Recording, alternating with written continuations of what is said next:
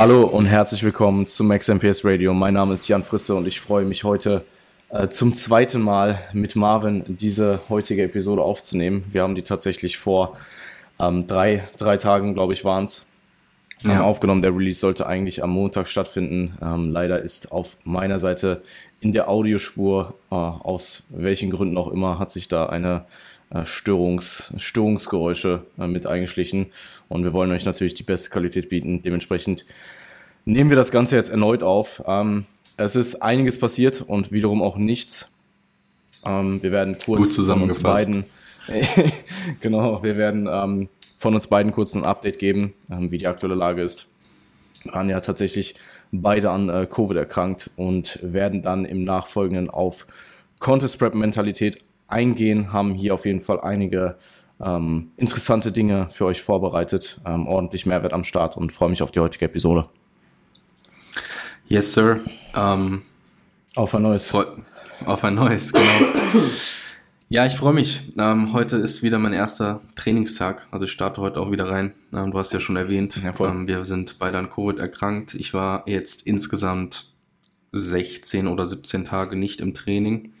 Mhm was auf jeden Fall die längste Zeit ohne Training ist, an die ich mich erinnern kann.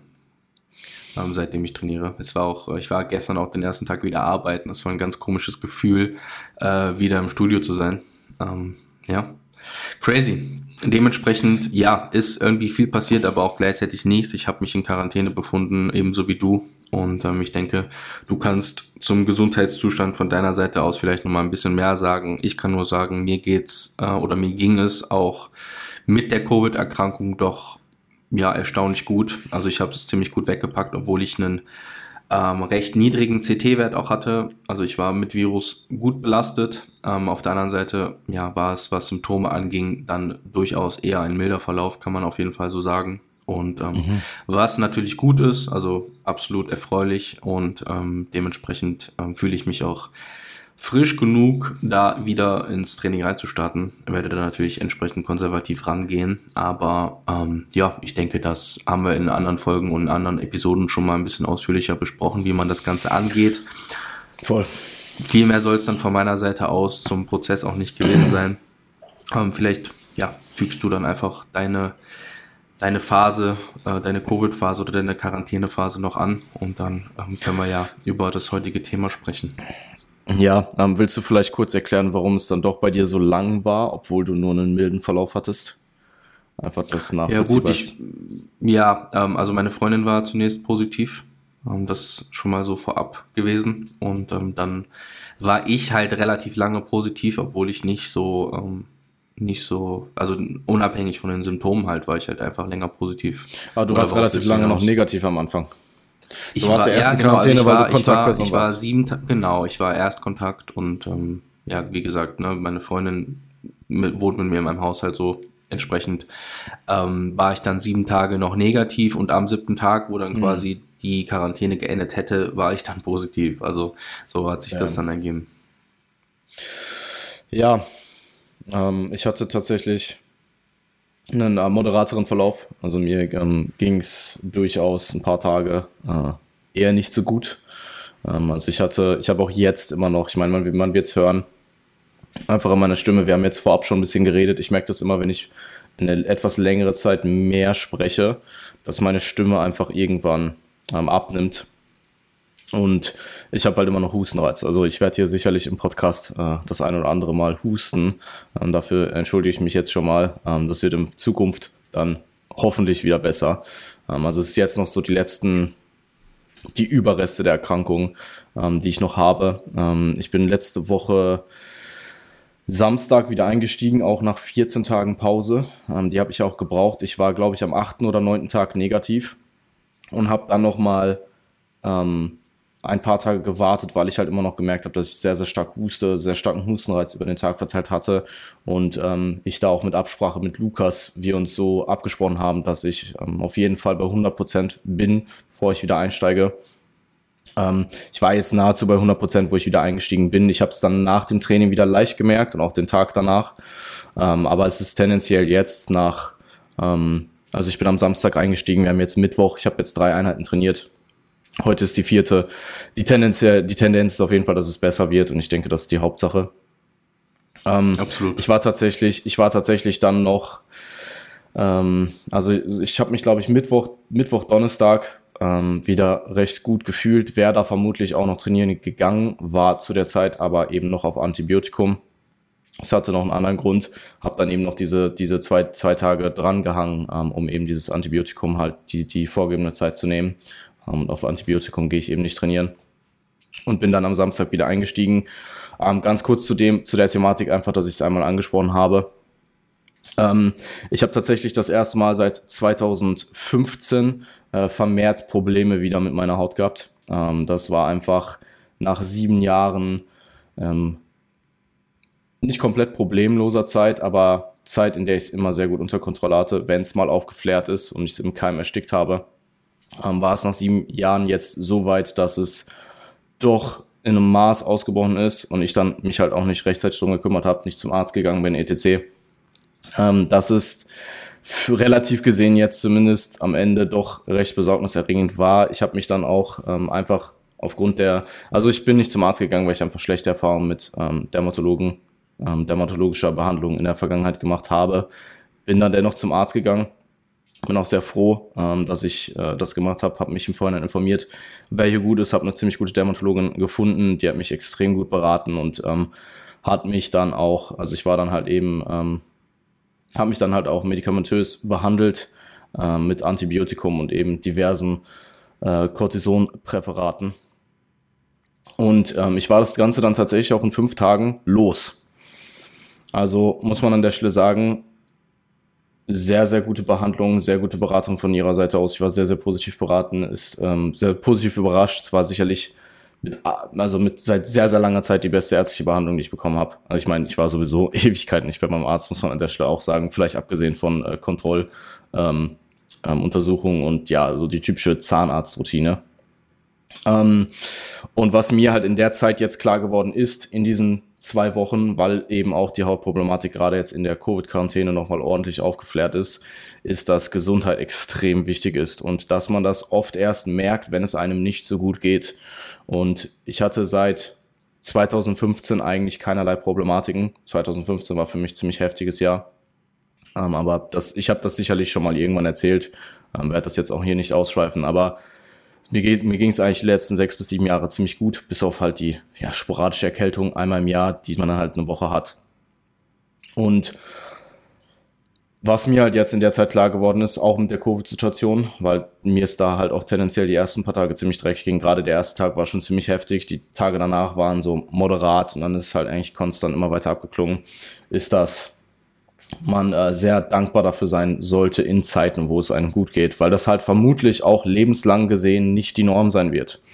Also ich habe jetzt hier keine Statistiken parat, aber ich würde jetzt einfach mal pauschal sagen, dass vermutlich die meisten Menschen irgendwann in ihrem Leben gesundheitliche Probleme bekommen. Ähm, wann und in welcher Art, das sei jetzt mal dahingestellt. Aber meine, meine Message ähm, soll im Endeffekt eigentlich nur sein, dass wenn es dir aktuell gut geht, ähm, dann sei vor allem auch, wenn es dir und deinen Liebsten gut geht, weil das ist ja auch nochmal so eine Sache, dann äh, kann man dafür sehr, sehr dankbar sein und äh, das sollte man nicht als selbstverständlich sehen und seine Gesundheit in dem Fall auch immer an oberste Priorität setzen. Ja, hast du schön gesagt. Ich denke, Gesundheit ist so eine Sache, ähm, die einem erst dann so richtig wichtig wird oder die viele Menschen erst dann so richtig als die oberste Priorität ansehen, wenn sie nicht mehr da ist.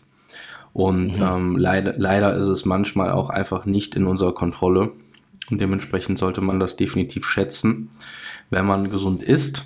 Und ähm, ja, ich denke, das rundet die ganze Thematik ein bisschen ab. Ja, ich, ich habe das halt in 2015 extrem, also extrem erfahren.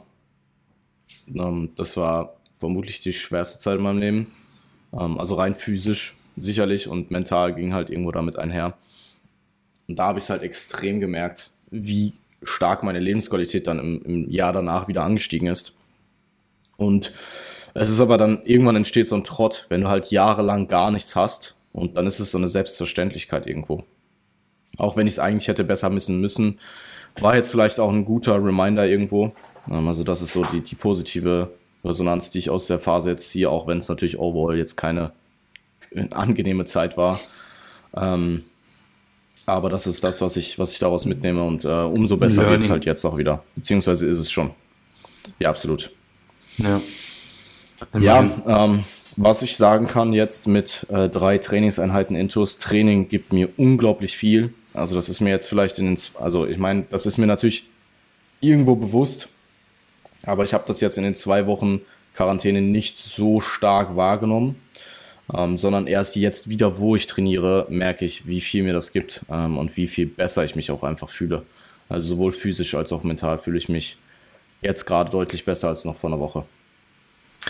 Ja, ich bin gespannt. Äh, bei mir ist es ja, ich, du weißt ja eh, bei mir ist es ja auch ähnlich, dass ich jetzt so, äh, heute ist meine erste Einheit und ich bin jetzt nicht übertrieben hyped drauf, muss ich sagen. Also rein was Trainingsmotivation mhm. angeht, ähm, ja, dadurch, ne, du hast das angesprochen, es ist halt ein Trott. Man ist halt zwei Wochen wirklich an derselben Stelle, am selben Ort und ähm, hat halt irgendwie, ja, man, man gewöhnt sich an alles, so wie man so schön sagt. Und ähm, natürlich ja. gewöhnt man sich gewissermaßen dann auch an die Abstinenz. Ähm, deswegen, ich bin sehr gespannt, wie das äh, sich auswirkt auf meine Laune, auf mein auf meine Motivation und was das dann äh, ja in ein bis zwei Wochen dann auch im Endeffekt wieder mit mir macht.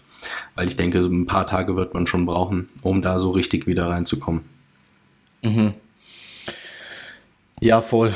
Ähm, ich bin aber sehr zuversichtlich, dass du es merken wirst, wenn du halt einfach wieder ins Training gehst. Also sobald du im ja. Gym bist, sobald du im Training bist und halt Momentum sich auch wieder aufbaut und es wird sehr, sehr schnell passieren, ähm, wirst du da sehr, sehr schnell wieder in deinem Film sein. Und ich kann dich an die, du hattest ja Ende letzten Jahres, glaube ich, war es die Phase, wo du auch zwei Wochen erkältet warst oder zwei Wochen krank warst. Ja, waren nicht November, ganz zwei Wochen November. so, aber ja, es waren auf jeden Fall einige Tage, ja. nee, du warst nicht zwei Wochen krank, aber es war eine Woche Deload und dann bist du krank geworden. Und dann war ich ein paar so? Tage krank, ja, ja, genau. Ja, okay. Ähm, da war es ja genauso. Ähm, ja, ich habe es nicht ganz so aktiv wahrgenommen, aber es, ähm, als du es erwähnt hattest, ähm, ist es mir aufgefallen, dass es ähnlich war, ja. Aber ich glaube, diesmal ja. war diesmal war es einfach dadurch, dass es auch ein bisschen länger war, war es ähnlich.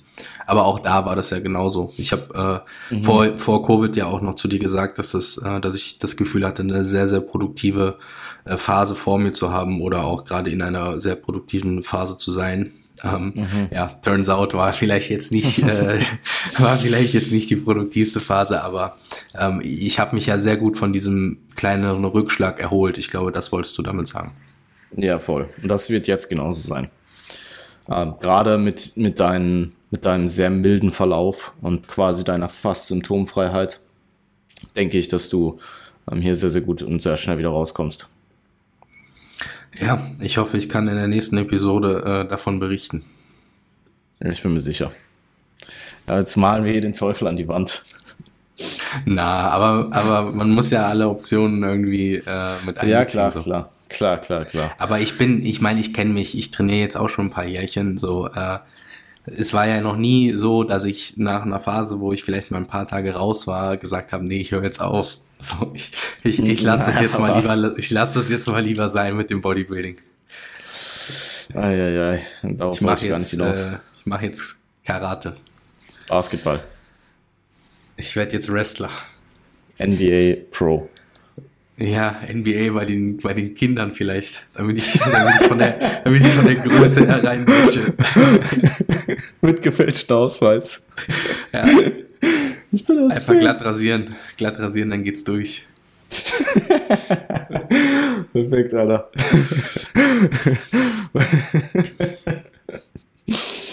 oh, ja, Junge. Mal schauen. Ja. Aber ne, ähm, wir haben ja auch immer nur das Ziel und das Ziel bleibt auch in solchen Phasen das Ziel. Dementsprechend, da wird jetzt natürlich wieder für geackert. Gar keine Frage. Natürlich. Auch wenn die Motivation ja, jetzt vielleicht nicht da ist. So, Motivation ja, ist ja auch keine Bedingung, um ins Training zu gehen. Motivation ist nice to Absolut. Have. Und ich glaube auch, dass ähm, Phasen mit mehr Motivation auch wiederkommen werden, vor allem mit dem Kontext, dass wir ja einfach 2022 haben. Ähm, es ist das letzte Jahr vor der Prep und bald kommt ja dann noch der Cut. Also äh, ich denke, das wird dann nochmal einiges rausregeln. Gott verdammt. Irgendwie äh, wird die Zeit, je, je näher man der Prep kommt, desto weniger, ja nicht desto weniger Zeit, offensichtlich desto weniger Zeit, aber verhältnismäßig, desto weniger Zeit kommt es einem auch vor. Ja, ja, klar, natürlich. Also es geht dann irgendwie doch schneller. Aber ja, aber wenn du überlegst, wie lange die Prep auch schon her ist, also. Ja, ich habe ja letztens noch gesagt, äh, irgendwie, ähm, ich kann mich gar nicht mehr so, ja, es kommt einem fast schon vor, kommt als mir vor wie ein anderes Leben. So. Ja, das ja, kommt voll. mir vor wie ein anderes Leben gefühlt, ja, ja. voll. Ja, ähm, du wirst das mit dem, äh, du wirst das mit dem, ähm, man, man, man sollte sich bei dir auch auf jeden Fall überlegen, was für eine Warm-Up-Show wir machen. Einfach weil du auch nicht so viele Shows in 2019 gemacht hast. Ich glaube, äh, dir wird es gut tun, wenn wir da irgendwas picken. Ja, ja, genau. Zwei. Also ist jetzt nicht, ist jetzt nicht per se super wenig. Also ist auf jeden Fall besser als eine Show. Ähm, naja, ja. ob das 2019 besser war als eine Show, weiß ich jetzt nicht, aber ja. Ja, in dem Kontext vielleicht, in dem Kontext, du weißt, was ich meine. Aber ja. einfach von der Erfahrung her. Ähm, ich meine, ich habe fünf Shows gemacht, das würde ich auch nicht nochmal machen, aber so drei Shows würde ich schon machen. Würde ich schon wieder machen. Ja, also ich habe ich hab geplant mit drei bis vier. Ja, voll. Ähm, werden halt die erste so ansetzen, dass wirklich keinerlei Einfluss auf dein, auf dein, äh, auf dein, auf die späteren Wettkämpfe hat. Also wir werden die ziemlich sicher aus, werden die ziemlich sicher aus der Diät rausmachen. Also wenn du vier Wettkämpfe machst, dann machen wir die erste aus der Diät raus. Weil wenn wir dich zum ersten Wettkampf schon pieken, ähm, wird es sehr schwierig, das für die nächsten drei nochmal kontinuierlich progressiv besser zu gestalten. Ja. Sei denn, du bist halt nicht fertig. Ja, es kommt, bisschen, es kommt, ein bisschen, es kommt ein bisschen drauf, es kommt ein bisschen auf den Kontext an, wann der, ja, wann der, ja. wann der Wettkampf auch ist, ja. Ja, werden wir sicher in, äh, in weiteren Episoden ziemlich genau dann einem Jahr mal besprechen. Ja, ja, ziemlich genau ein Jahr. Ich denke so Januar 2023, Dezember 2022 sollte da schon relativ viel stehen von den, von den Daten her und dann können wir darüber sprechen. Wird ja. auf jeden Fall interessant. Ähm, also dieses Jahr zum Beispiel ist die UKDFB auch vor der GNBF. Das war so auch, soweit ich weiß, noch nie der Fall, zumindest nicht in den letzten Jahren, seit ich UKDFB mitverfolge. Und äh, mal gucken, wie es nächstes Jahr ist. Puh, habe ich noch gar nicht drüber nachgedacht. Ja, interessant. Ja, also, also im Raum stehen ja bei dir im Endeffekt GmbF, UKDFB und eine WM.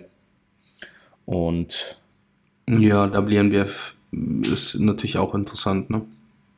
Ja, WNBF WM. Aber da müssen wir uns halt über die Deutsche qualifizieren, ja, voll. Ähm, das wären ja in dem Fall dann tatsächlich schon die vier Wettkämpfe. Ja.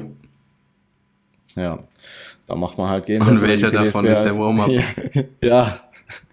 ja, das müssen wir, dann, das müssen, ja. müssen wir dann einfach schauen, Alter. Ja. Weil das Ding ist, die WM ist ja auch so viel später als UKDFB und GmbF. Es sind ja nochmal sechs Wochen oder so. In der Regel fünf bis sechs Wochen danach. Mhm.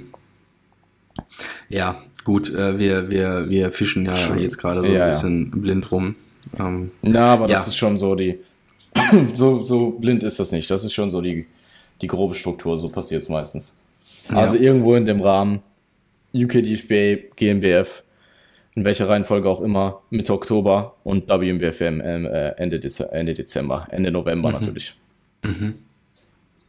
Ja, bin gespannt, was wir daraus machen, ja. wenn wir es konkretisieren. Voll. Aber äh, speaking of Prep, ähm, ist ja eigentlich eine ganz gute Überleitung fürs äh, heutige Thema, findest du nicht? Mhm. Voll, absolut. Um, wir haben uns ähm, überlegt, dass wir ähm, in in Anschluss auf die letzte Episode, wo wir ja primär über Prep-Planung gesprochen haben, heute Prep-Mindset behandelt werden und wie man gewisse Problematiken äh, im Vorhinein so gut es geht eben schon mental angehen kann. Vielleicht erstmal für den Einstieg in diese Thematik würde mich interessieren, welche mentalen Attribute man mitbringen sollte, bevor man eine Contest Prep startet. Ähm, wenn wir uns über mentale Attribute unterhalten, ist es, denke ich, eine gute Grundlage und ein sinnvolles Fundament, wenn man sich erst einmal mit Verantwortungsbewusstsein befasst. Weil ich glaube, das schließt sehr viele Dinge mit ein und ähm, deckt auch sehr viele Punkte bereits mit ab. Wenn man sich darüber im Klaren ist, dass nur du selbst oder wenn du dir darüber im Klaren bist, dass nur du selbst für dein Endergebnis oder für die Dinge verantwortlich bist. Scheiße. Alter, ich Ich fange, ich, ich mache da einfach wieder weiter.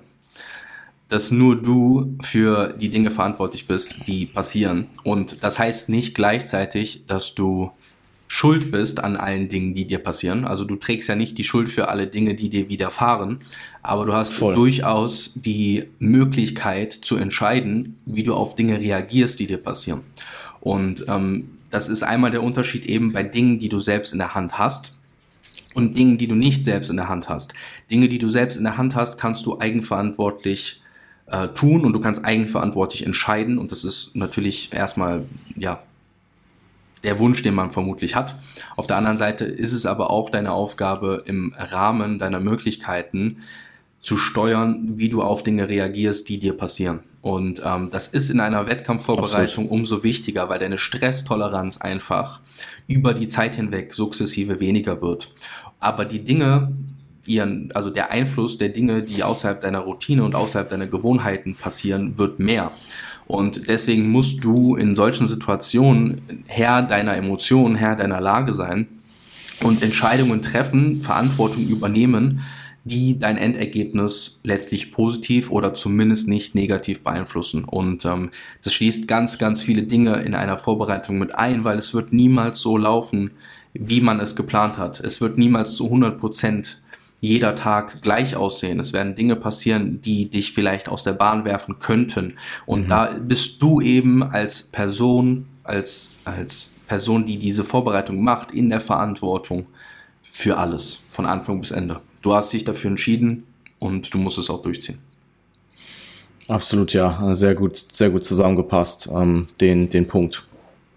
Man kann an der Stelle vielleicht noch sagen, dass es da auch ein bisschen darauf ankommt, ob du dich selbst coachst oder ob du in einem Coaching bist. Und du hast jetzt ja. darüber gesprochen, dass man äh, sich eben seiner Verantwortung bewusst sein muss und dementsprechend auch hinter den Entscheidungen, die getroffen werden, steht.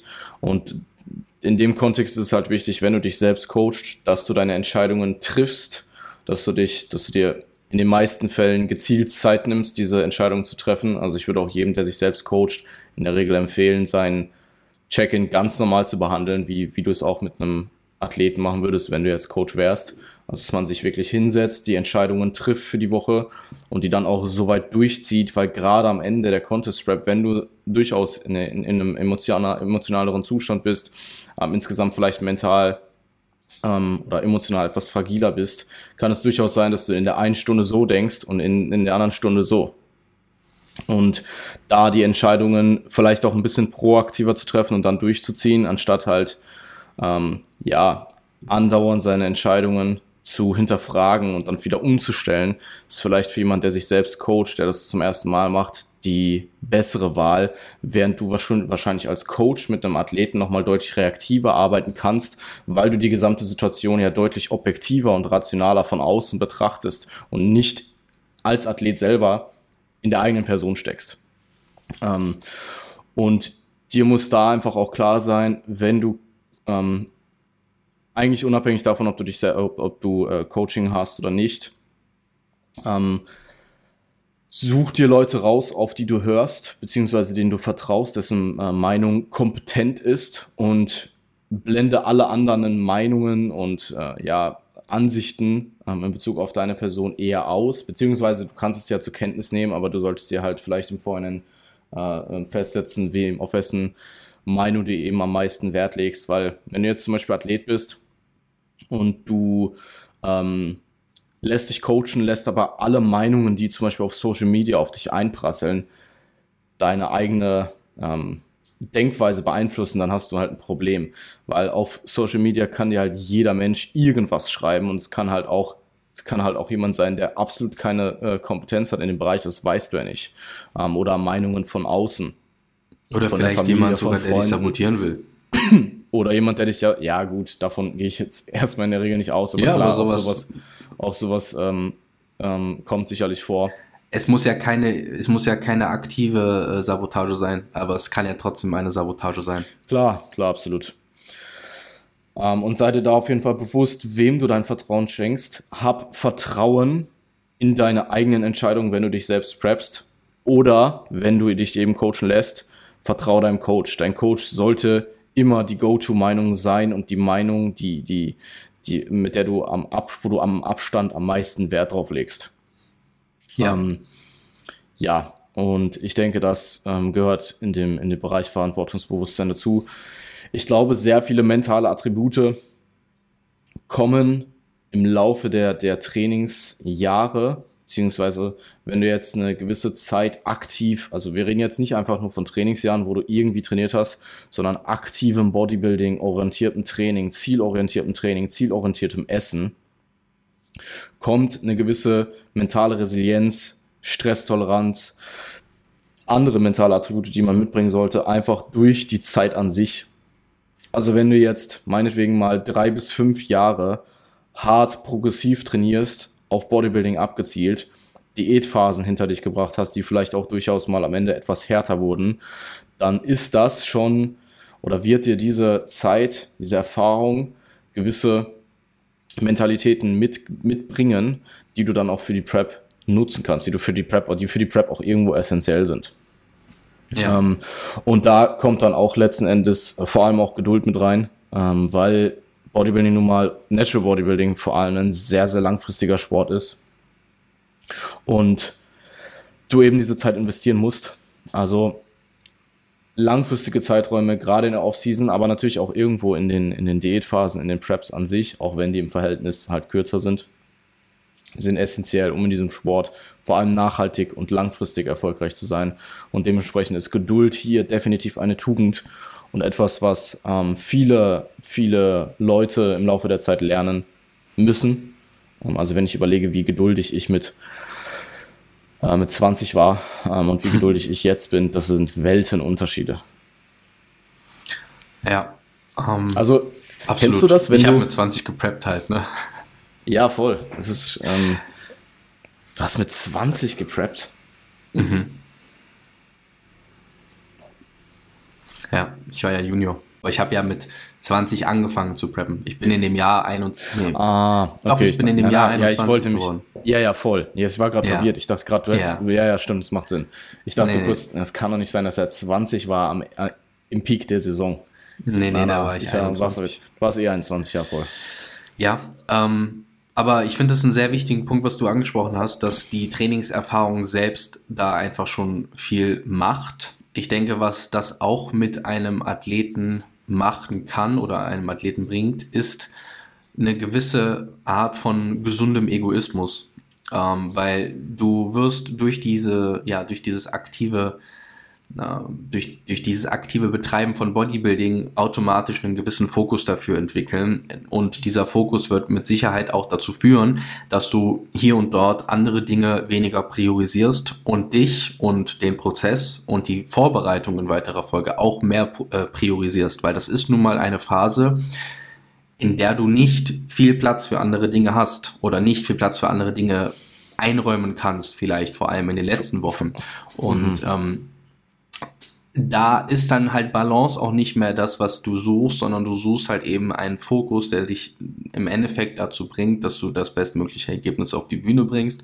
Und dafür brauchst du, sei es jetzt im Privatleben, sei es ähm, in anderen Lebensbereichen beruflicher Natur, ähm, vielleicht einfach vorübergehend temporär einen gewissen Egoismus und die Möglichkeit, die mentale Möglichkeit, Dinge hinten anzustellen und andere Dinge zu priorisieren, wenn es eben sein muss. Und das muss, wie gesagt, nur temporär, nicht über die gesamte Wettkampfvorbereitung, aber es muss phasenweise einfach, es muss sein. Ja, ja absolut. Ähm, Gerade so in dem, in dem letzten Drittel ähm, wird es halt präsenter werden. Ja.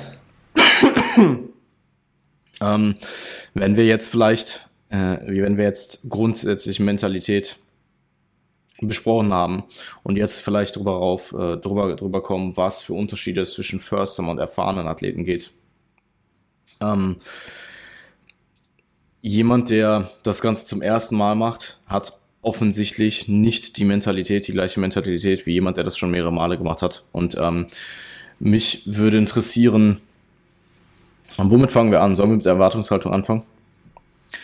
Ist wahrscheinlich so der, ist de, wahrscheinlich der Punkt, der sich unterscheidet, oder? Ja, Ja, es gibt sicherlich noch, also gerade wenn wir die einzelnen Punkte, die wir gerade besprochen haben, angeht, gibt es sicherlich auch nochmal Unterschiede von First-Timer zu erfahrenen Athleten. Ich denke aber, dass primär die Erwartungshaltung und das Verhältnis von extrinsischer und intrinsischer Motivation hier ähm, am, am interessantesten sind.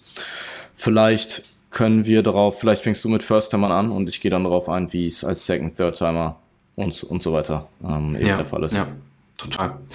Also grundsätzlich hast du als First-Timer keinen Maßstab ähm, an dem du dich messen kannst. Das ist ein Unterschied zu jemandem, der schon mehrere Wettkämpfe gemacht hat. Ähm, wenn wir davon ausgehen, dass man sich nur an sich selbst misst, erstmal grundlegend, dann äh, weißt du ja nicht, wie du im Wettkampfform aussiehst, du weißt nicht, was du wiegst, du hast einfach ja kein komplettes Bild davon, wie das ist, auf der Bühne zu sein. Und das ist im Endeffekt dann eben der Maßstab, den du hast und das sollte deine Erwartungshaltung entsprechend beeinflussen was ich damit sagen will, ist eigentlich nur, dass du erstmal dafür sorgen solltest, dass du in der Lage bist, diese Vorbereitung von Anfang bis Ende durchzuziehen und das für dich bestmögliche Ergebnis auf die Bühne zu bringen. Äh, das heißt, du bist eher prozessorientiert und weniger orientiert daran, was am Ende für ein Ergebnis dabei rauskommt. Das heißt nicht, dass du nicht für ein Ergebnis hart arbeiten solltest und dass du dir nicht ein Ziel setzen kannst für ein Ergebnis, für eine Platzierung, ähm, das bedeutet lediglich, dass du eben nicht weißt, was am Ende dabei rumkommt und dass du dich nicht daran messen kannst, weil du es noch nie gemacht hast. Mhm. Und ähm, da ist dann eben, äh, du gehst gleich auch nochmal drauf ein, der Unterschied entsprechend zu jemandem, der das halt eben schon ein paar Mal gemacht hat. Ja, ähm, du machst, du gehst als First Summer, jetzt mal abgesehen ähm, dass man sich natürlich immer irgendwo selber schlagen möchte, aber das passiert als First Timer irgendwo automatisch, zumindest was Conditioning oder was die Bestform angeht im Kontext Bodybuilding. Passiert das ja automatisch, weil du warst vorher in der Regel noch nie so in Shape. Ähm, und du solltest als First Timer dich eben primär auf den äh, Prozess und auf die Erfahrungswert ähm, konzentrieren, deine bestmögliche Form bringen, ganz klar, und dafür auch hart arbeiten. Und du kannst dir auch ein möglichst realistisches Ziel setzen, was du im Hinterkopf hast. Sei dir nur im Klaren, dass es, ähm, dass es durchaus so sein kann, dass in deiner ersten Saison halt einfach Resultate technisch nicht das bei rumkommen, was du dir vielleicht erwartest. Aber da kommt Und, ja auch der Coach-Punkt wieder ins Spiel, ne?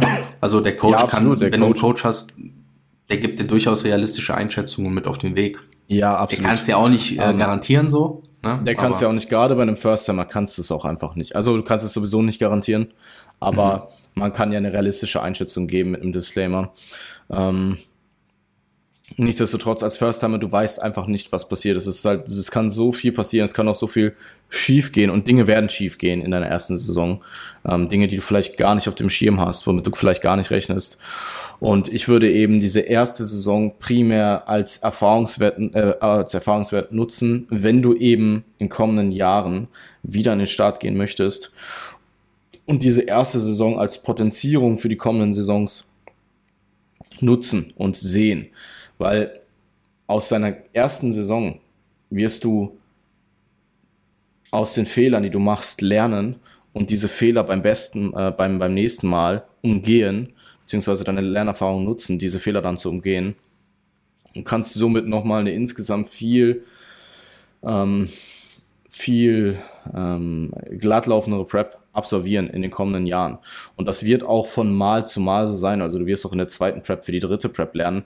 Nur ist wahrscheinlich die Lernkurve von der ersten auf die zweiten Prep am höchsten. Also wir haben das vor kurzem noch besprochen, dass ich sogar glaube, dass bei, bei äh, in unserer Zusammenarbeit die zweite Saison und die dritte Saison auch nochmal eine ziemlich hohe, hohe Lernkurve haben wird, einfach weil ich dich in der ersten Saison nicht gepreppt habe. Und klar, du kannst mir da deine, deine eigenen Erfahrungswerte, ähm, beziehungsweise hast mir deine eigenen Erfahrungswerte schon umfangreich auch geschildert. Wir haben das ja hier auch schon sehr, sehr viel besprochen. Aber das ist nochmal was anderes, wenn man durch diese Phase wirklich als Coach und Athlet, als Team durch, durchfährt. Und ich bin da sehr, sehr gespannt drauf. Ja. Ähm, es ist aber auch für jemanden, der das schon mehrmals gemacht hat, niemals, ähm, und du hast es ja schon gesagt, es, es wird niemals zu 100% perfekt sein.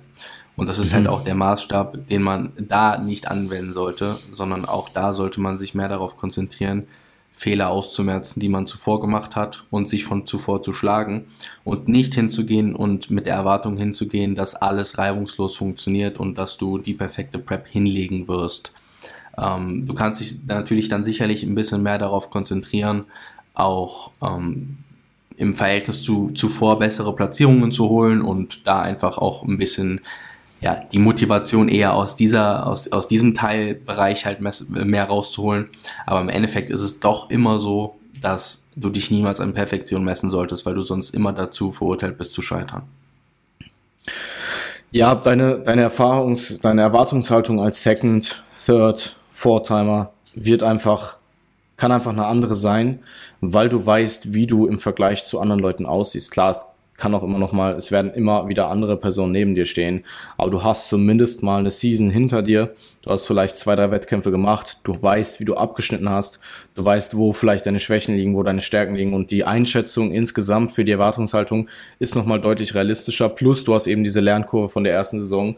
Ähm, und wirst, wenn du alles richtig machst und zwei, drei Jahre Offseason fährst, auch noch mal deutlich, deutlich besser kommen. Dementsprechend kannst du dort das Verhältnis von extrinsischer und intrinsischer Motivation vielleicht etwas verschieben und das Verhältnis beziehungsweise einfach der Anteil von extrinsischer Motivation wird größer, während der Großteil deiner ähm, deiner deiner Werte deiner Ziele trotzdem noch intrinsischer Motivation sein, äh, intrinsischer Natur sein sollen. Also den Prozess zu genießen, den Prozess zu prozessorientiert zu arbeiten und diese Ziele abzuhaken, die wir vorher besprochen haben, und zwar dich selbst zu schlagen, sowohl was die Physik angeht, als vielleicht auch den Ablauf, äh, den Ablauf der Prep immer weiter zu verbessern, Fehler auszumerzen, sollte da immer noch die höchste Priorität haben. Nur dadurch, dass du einfach weißt, wo du stehst aus der ersten Saison oder eher weißt, wo du stehst, kannst du dir nun mal dann auch da eher noch ein Ziel setzen, was extrinsischer Natur ist, was dir dann durch harte Tage durchhilft, als ähm, wenn du eben harte Tage hast und der Prozess an diesen Tagen eben sehr, sehr schwierig ist oder diesen, dieses prozessorientierte Denken an diesen Tagen sehr, sehr schwierig ist, im Auge zu behalten oder permanent präsent zu halten. Als First-Timer kannst du das auch machen, nur ich würde, wie gesagt, da eine sehr realistische Erwartungshaltung probieren an den Tag zu legen und es sollte eben ähm, es sollte eben nicht überhand nehmen, weil wenn deine extrinsischen Werte so hoch sind, der extrinsische Anteil so hoch ist und der intrinsische Anteil so niedrig, dann hast du zum einen gar keinen Spaß an dem Prep-Prozess selbst oder kannst gar nicht, kannst gar nichts daraus ziehen, beziehungsweise ziehst zu wenig daraus, dass es quasi die Prep rechtfertigt, überhaupt diesen Sport zu machen. Und wenn du dann halt noch dein extrinsisches Ziel nicht erreichst, dann crusht dich das. Ja. Und es ist nun mal ein sehr langfristiger Sport. Wir haben vor, das äh, einige Male zu machen.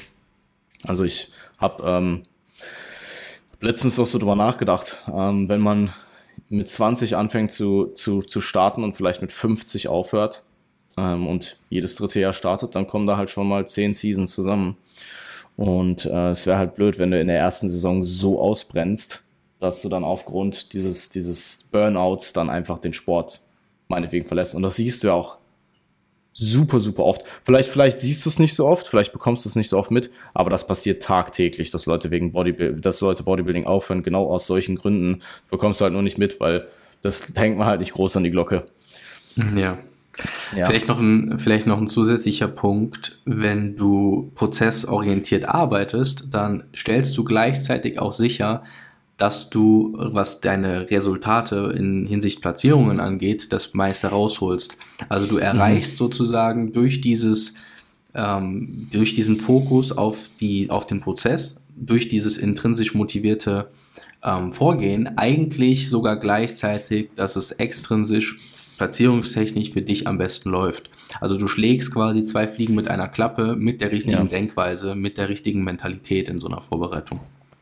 Ich denke trotzdem, dass zusätzlich zu diesem prozessorientierten Denken, wie, also du wirst mir da eh zustimmen, der extrinsische Part nochmal dieses gewisse Ding, das gewisse etwas ausmachen kann, wenn du es denn dann wie brauchst. Wie kommst du drauf, dass ich dir dazu stimme?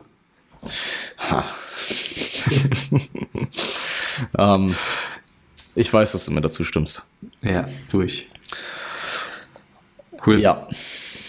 Ähm, wenn wir über, über Erwartungshaltung als First-Timer sprechen und wir darüber sprechen, dass man ja in 2022 auf jeden Fall ein gewisses Conditioning anstrebt.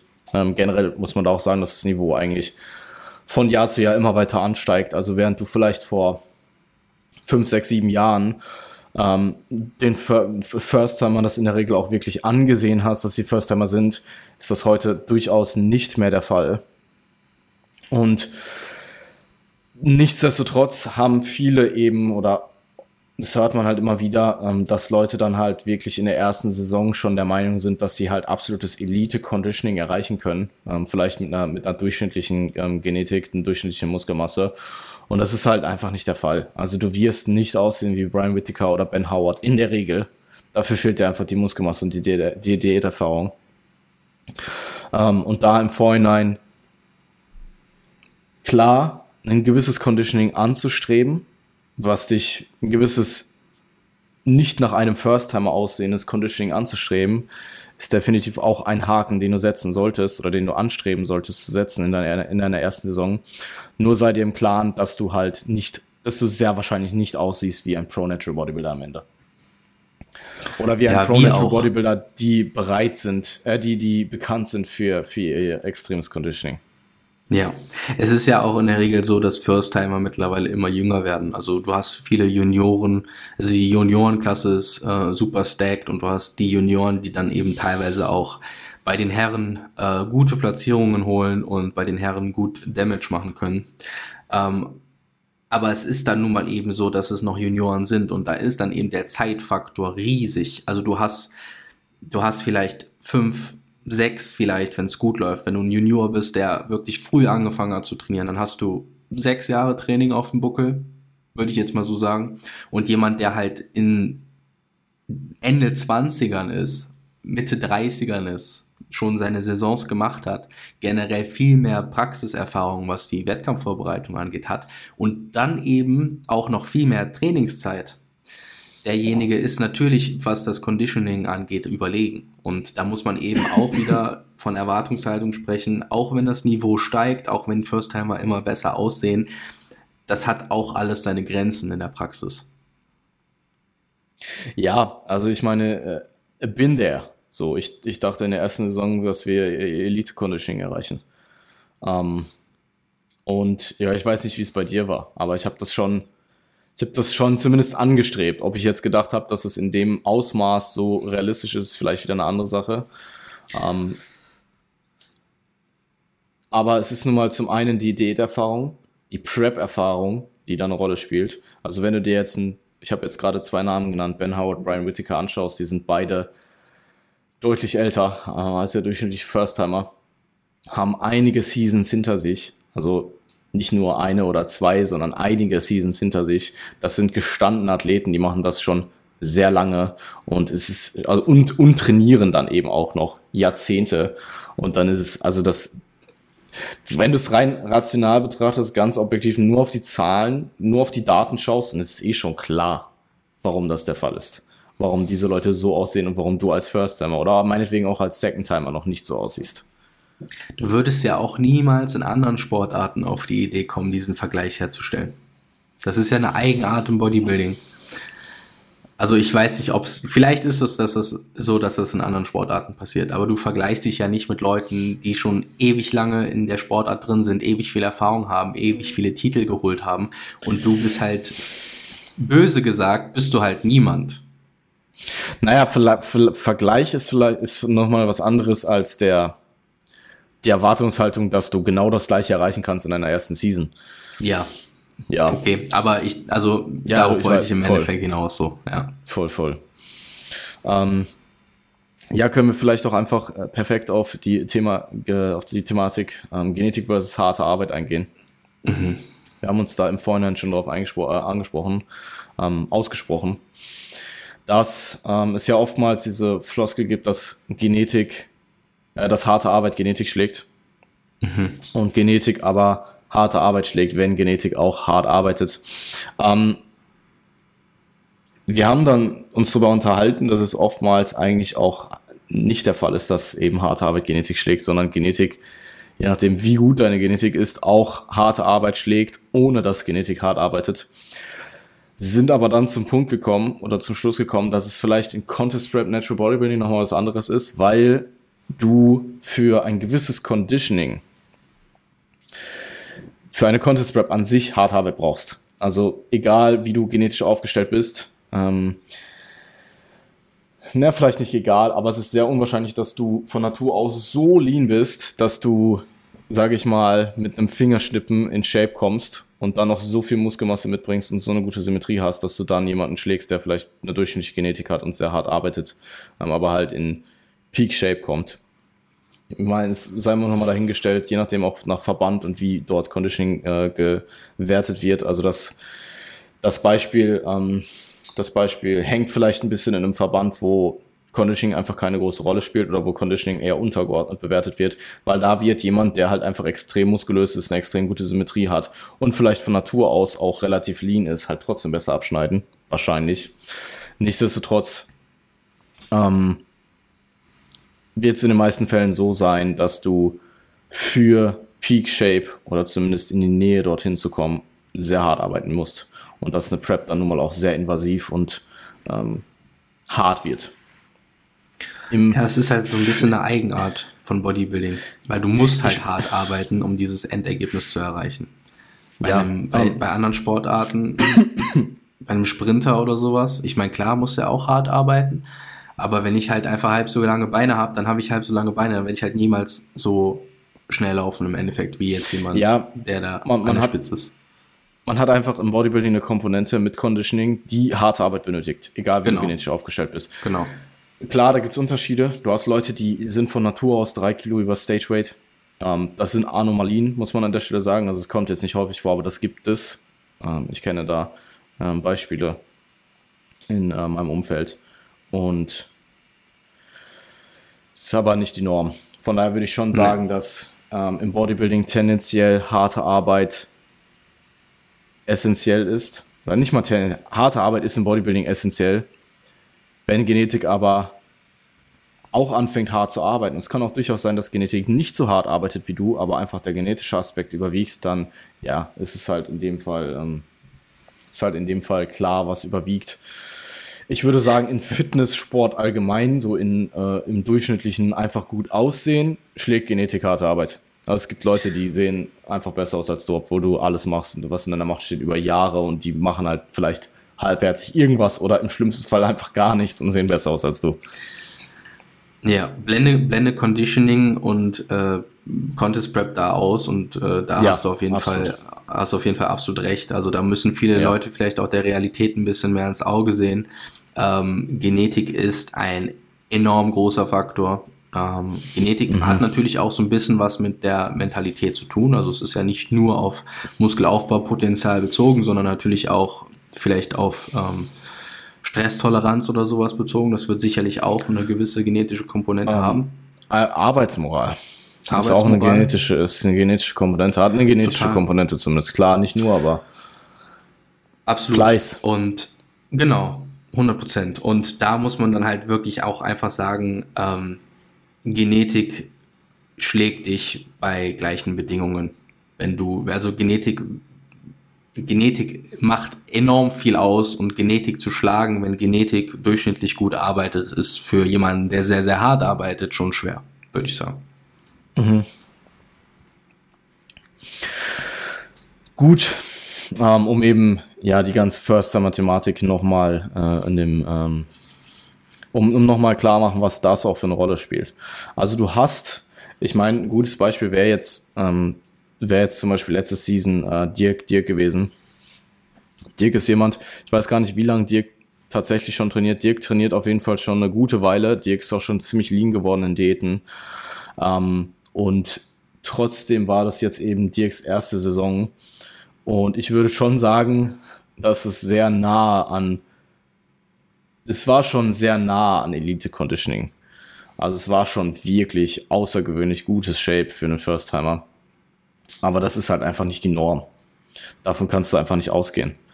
Ähm, und das ist eine Kombination aus dem genetischen Aspekt, den Dirk eben mitbringt, aber auch einfach dem Fakt, dass Dirk schon eine gute Weile trainiert, Dirk von Natur aus sehr lean ist und Dirk halt auch schon einige Diät, äh, Diäten hinter sich hat, wo er auch schon sehr lean geworden ist, wo dann auch schon ähm, gut Diäterfahrung gesammelt wurde. Also dieser Erfahrungsaspekt spielt da, spielt da ähm, auf jeden Fall wieder gut mit ein. Ja. Also für alle Leute, die nicht wissen, über wen wir reden, äh, checkt mal Instagram ab, Dirk Emmerich, ähm, und checkt euch ab, wie er beim ersten Mal oder in seiner ersten Season aussah. Ähm, das ist, ja, ähm, ist auf jeden Fall sehr Damit ihr wisst, wie ihr in eurer ersten Season auf jeden Fall nicht aussehen werdet. sehr wahrscheinlich nicht, nein. Ah. War das jetzt böse? Na. Gut. Ja, es ist, es ist halt, also er, er hat halt einfach starke, einen starken Unterkörper. Und es wird da eben auch sehr, sehr lean. Und das macht natürlich sehr viel aus. Also gerade so Bereich unter, also gerade oft der Unterkörper, vor allem eben auch die Glutes sind meistens so ein, so ein, äh, ein Bereich, der entweder nicht so lean wird oder wo halt einfach Muskelmasse fehlt, um dort so lean zu werden, visuell. Und das ist halt bei ihm nicht der Fall. Ja. Gut, ähm, vielleicht noch abschließend, wie kann man quasi proaktiv beziehungsweise sich bestmöglich vorbereiten und Schwächen und Lücken im Mindset ähm, minimieren beziehungsweise umgehen? Ähm, was gibt es dafür für Dinge, die man potenziell anpeilen kann, beziehungsweise sich im Vorhinein zu Herzen nimmt? Ja, ähm, also grundsätzlich solltest du einfach so ein paar ähm, Voraussetzungen erfüllen, die es dir erlauben, so eine Wettkampfvorbereitung durchzuziehen. Und ähm, dazu gehört einerseits halt auch eben, wie du dich verhältst bezüglich Essen, wie du dich äh, verhältst bezüglich deines Körpergefühls, wie emotional du eben mit deinem Body Image umgehst und ähm, da halt eine gewisse Basis herzustellen. Ähm, ich glaube, das war in der, in der letzten Episode, hast du da ein paar gute Punkte zu genannt. Ähm, das würde ich dir ungern jetzt vorwegnehmen, aber ähm, das, das ist schon mal etwas, was du, ähm, was du haben solltest, um den Ausgleich zu schaffen, dass es am Ende einer Vorbereitung eben nicht mehr so sein wird, damit du diesen Status eben wieder zurückerlangen kannst, weil du wirst, was dein Essverhalten angeht, du wirst, was deine Körperwahrnehmung angeht, Veränderungen mitnehmen in der Contest Prep. Du wirst gerade gegen Ende der Contest Prep,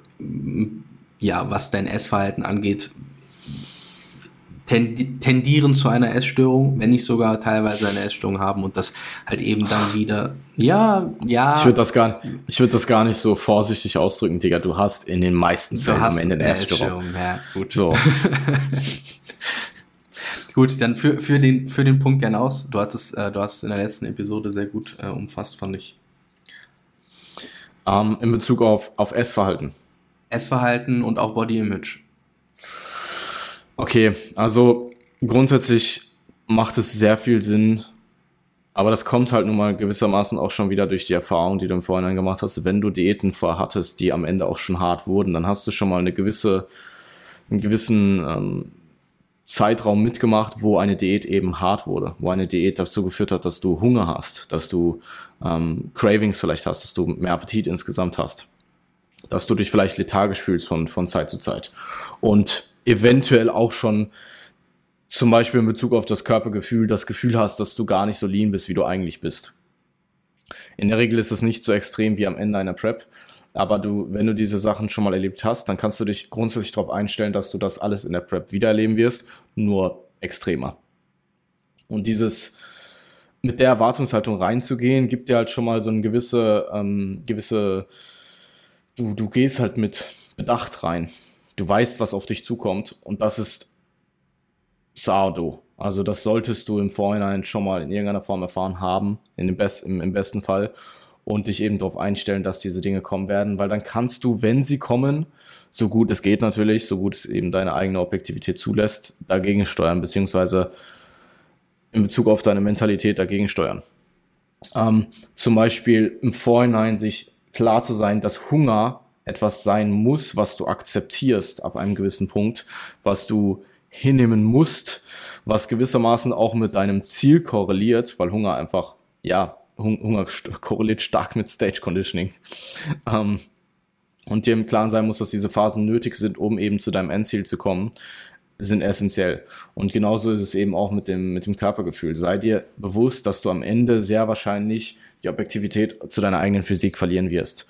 Und da dann halt jemanden zu haben, der das Ganze extern beurteilt, entweder in Form eines Coaches oder jemand, der dich berät, oder dir zumindest so im Klaren sein, dass Gesundheit oder dir zumindest im Klaren sein, dass äh, du am Ende, wenn du das Gefühl hast, dass du nicht mehr lean bist, dass du, dass es halt einfach dein, deine, dein Mindset ist, was, was, was dich, ähm, deine, deine, dein Verfallen in Subjektivität ist, was dazu führt.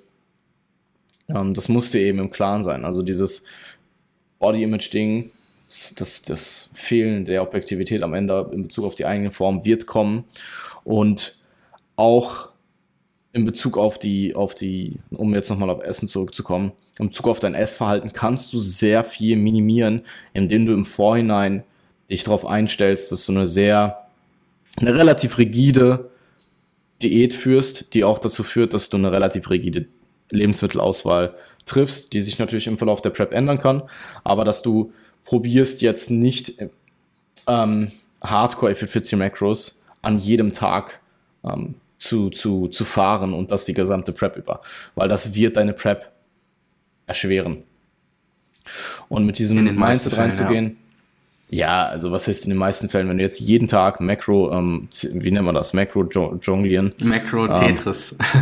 Ähm, Macro Tetris spielst jeden Tag und dann eine Stunde in MyFitnessPal rumhängst und ja, das die total. gesamte Prep übermachst, das wird 100% deine Prep erschweren. Also klar, es ist wichtig, dass du diese flexiblen Prinzipien oder dass du die Prinzipien von Flexible Dieting irgendwo drauf hast, dass du dir im Klaren bist, dass es per se keine guten und schlechten Lebensmittel gibt, aber sei dir im Klaren, was deine Auswahl an Lebensmitteln für deine, für deine Prep, für dein Hunger- und Essverhalten bedeutet und nutzt diese Flexibilität eben nur, wenn du sie wirklich brauchst. Solche Tage können natürlich passieren, aber sobald du in deinem eigenen, sobald du in deiner eigenen ähm, in deinen eigenen strikten Routinen bist oder eben in deinem Umfeld die, oder in, in deinem eigenen Umfeld, die dir eben eine gewisse Striktheit an Routinen ermöglichen, würde ich dir empfehlen, diese Striktheit auch auszunutzen und eine ja. relativ rigide Diät zu fahren, vor allem in den ja. letzten zwei Dritteln oder der letzten Hälfte der Prep. Am Anfang ist es vielleicht noch ein bisschen was anderes, da verzeiht dir die die, dein Körperfettanteil und der, die Dauer der Diät halt noch etwas. Aber zum Schluss hin würde ich schon sagen, dass es essentiell ist, um so, so unbeschädigt wie möglich auch einfach durch die Prep zu kommen und am Ende auch rauszukommen. Ja, es ist ja auch bis zu einem gewissen Punkt erstmal nur, in Anführungszeichen, eine Diät. Also ja. es fängt ja die Contest Prep, die Contest Prep fängt ja da an, wo die allermeisten Leute ihre Diät beenden würden. Also wo dann die Stranddiät vorbei ist, fängt die Contest Prep an. Und bis dahin kann man schon, denke ich, relativ flexibel an die ganze Sache herangehen, aber ich stimme dir da zu 100% zu. Ähm, ich habe das in Vergangenheit auch es hat sich ergeben, also es ergibt sich oftmals einfach, äh, dass du merkst, welche Mahlzeiten für dich gut funktionieren und welche äh, Routinen für dich gut funktionieren und dann bist du dankbar dafür, dass du das gefunden hast und dann behältst du das auch gerne bei, weil du ja auch, ähm, weil du, weil du einfach merkst, dass es dir gut tut. Ne? Und so ergibt sich dieser starre oder dieser einseitigere Ansatz oftmals von selbst ähm, und ja, du mhm. sabotierst dich da halt nicht irgendwie mit, mit äh, Makro-Tetris, wie du, wie du schon angesprochen hast. Ja, total. Yes. Ähm, um, das fasst es ziemlich gut zusammen. War das, war das das, worauf du hinaus wolltest?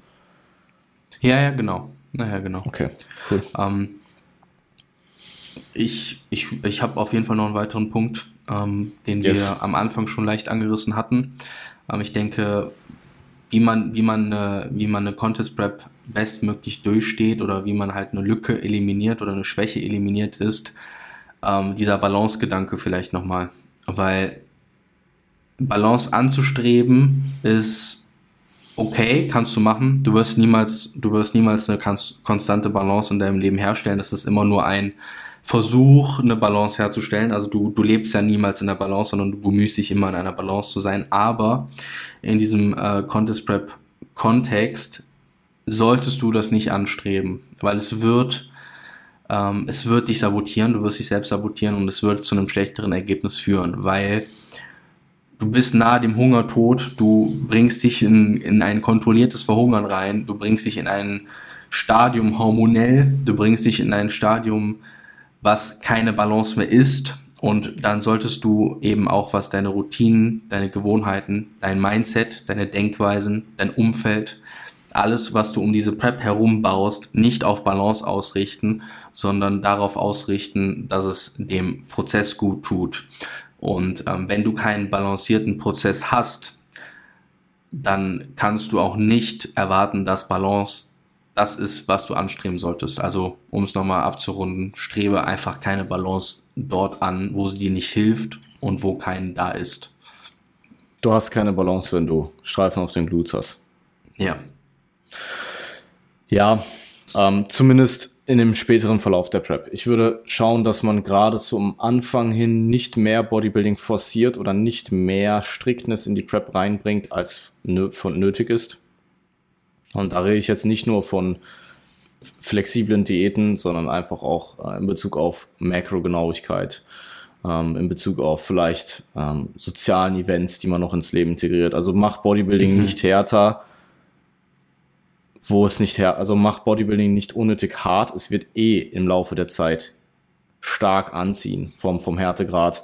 Und das wirst du dann schon merken. Also mach es nicht yeah, unnötig hart, das wenn, kommt von wenn du selbst. noch in einem, wenn du, ja, es kommt von selbst, wenn du noch im Flow bist und alles sehr einfach läuft. Ähm, es ist nicht falsch, und das ist halt auch oft das, was Leute denken, ähm, dass vielleicht in der ersten Hälfte oder in den ersten zwei Dritteln läuft die Prep sehr, sehr gut. Das ist relativ easy, man fühlt sich vielleicht auch erstmal konstant besser, bevor dann irgendwann der Drop kommt. Aber Leute sagen dann halt auch, oder man hört dann manchmal auch einfach sowas wie, ja, ich habe es mir viel härter vorgestellt. Ja, warte mal das letzte Drittel ab. Ähm, oder Leute denken, dass es härter sein müsste, obwohl sie vom Zeitraum noch gar nicht da sind, wo der Härtegrad der Prep wirklich extrem anzieht. Ja, voll. Also es, es ergibt wenig Sinn, sich ab Tag eins dann abzuschotten und nie wieder irgendwelche Leute zu treffen und nur noch aus Tupperdosen zu essen. Äh, das funktioniert auch am Anfang noch ziemlich gut anders und du kannst auch noch ähm, sehr gut und sehr gerne am öffentlichen Leben teilnehmen. Und wie du schon gesagt hast, der Punkt wird kommen, an dem du das dann freiwillig auch eher minimierst oder vielleicht reduzierst. Und ähm, mhm. du brauchst, du brauchst ja auch einfach den Fokus, weil du willst dich ja auf diese eine Sache konzentrieren. Das ist nun mal dann einfach der einschneidende Teil deines Lebens für diese, für diese, für diesen Lebensabschnitt, für diese Zeitperiode. Und dann brauchst du die Konzentration, du brauchst halt eben den Fokus und da ist dann halt keine Balance mehr, weil du musst ja alles, du, du, du, du kannst ja nicht äh, zwei Hasen gleichzeitig jagen, ist ja dieses gute Sprichwort, dann fängst du halt keinen. So, du kannst nicht Balance und Prep gleichzeitig bekommen. Du musst dich für eins davon entscheiden, wenn du Balance haben willst, dann ist es völlig fein, aber dann bist du im falschen Sport. Yes. Gut. Ähm, ich denke, das war ein guter Abschluss. Eine Stunde. Leuten zu sagen, dass sie im falschen Sport sind. Perfekt. Eine Stunde Contest-Rap-Mentalität. Ähm, wenn man cool. vielleicht den kurzen Gesundheitspart am Anfang abzieht. Hat mich gefreut. Ähm, ich hoffe, euch hat's äh, gefallen ähm, und danke fürs Zuhören. Ähm, wir hören uns in, wir hören uns nächste, wir hören uns eh früher. Ich sag immer, wir hören uns dann und dann, aber wir hören uns eh früher. Wir hören uns, ähm, früher, wir hören uns dann öffentlich oder im öffentlichen Podcast leben oder im Live Q&A Live oder so. Ja. Wieder. Aber gebt uns gern Feedback, ob ihr, ob ihr irgendwelche Punkte äh, hinzufügen würdet, ob ihr denkt, dass wir was vergessen haben, äh, würde mich interessieren. Ja. Ähm, generell immer gerne mir auch, oder Jan sicherlich auch, der ist da auch bestimmt sehr offen für äh, Feedback und Anregungen. Ähm, freue mich da auf Austausch und ähm, ja. Gerne auch Anregungen zu zukünftigen Themen. Ähm, ich denke, wir genau. werden die gesamte Contest Rap Thematik jetzt in den kommenden Episoden immer weiter umfassen und da andere Punkte noch hinzufügen, andere Thematiken. Yes, sir. Gut. Wir hören uns. Mach's gut. Danke fürs Zuhören. Bis dann. Bye bye.